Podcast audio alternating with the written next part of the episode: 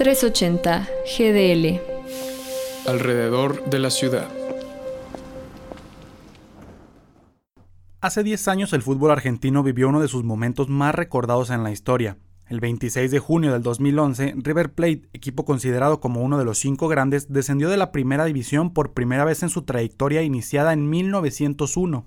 Los rojiblancos se fueron a la primera B nacional luego de caer como local en la serie de promoción ante Belgrano. Las lágrimas, los gritos de dolor e incluso la violencia entre aficionados y policías se hicieron presentes en la cancha del Monumental de Núñez en lo que fue una historia de auténtica pesadilla para las gallinas. Sin embargo, el guion terrorífico se convirtió en uno de auténtica gloria desde aquel amargo día. Matías Almeida, futbolista que vivió desde el terreno de juego el descenso, tomó la dirección técnica de los platenses y en tan solo un año logró regresar a River a la máxima categoría del balompié albiceleste. Había mucha incertidumbre sobre el futuro que podría vivir el millonario tras su regreso a primera, pero todas las dudas se disiparon con la llegada de Marcelo Gallardo como director técnico en 2012.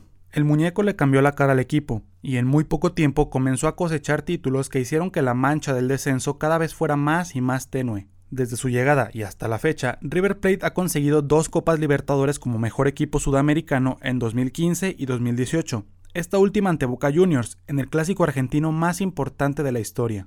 A nivel intercontinental también han logrado hacerse con la Copa Sudamericana en 2014 y con la Recopa Sudamericana en las ediciones 2015, 2016 y 2019. Si al contexto local nos vamos, se han coronado como campeones de Copa Argentina en 2016, 2017 y 2019. En estos dos últimos años también obtuvieron la Supercopa Argentina al vencer a Boca Juniors y Racing respectivamente. Más allá de los trofeos, el logro más importante para Marcelo Gallardo, a quien ya se le considera como el entrenador más importante en la historia de River, es haber cambiado por completo la forma en que se veía a los millonarios, pues no solo se habla de las conquistas que han tenido, sino que cada vez se escucha menos acerca del 26 de junio de 2011. Soy Oscar Ibarra, para 380 GDL.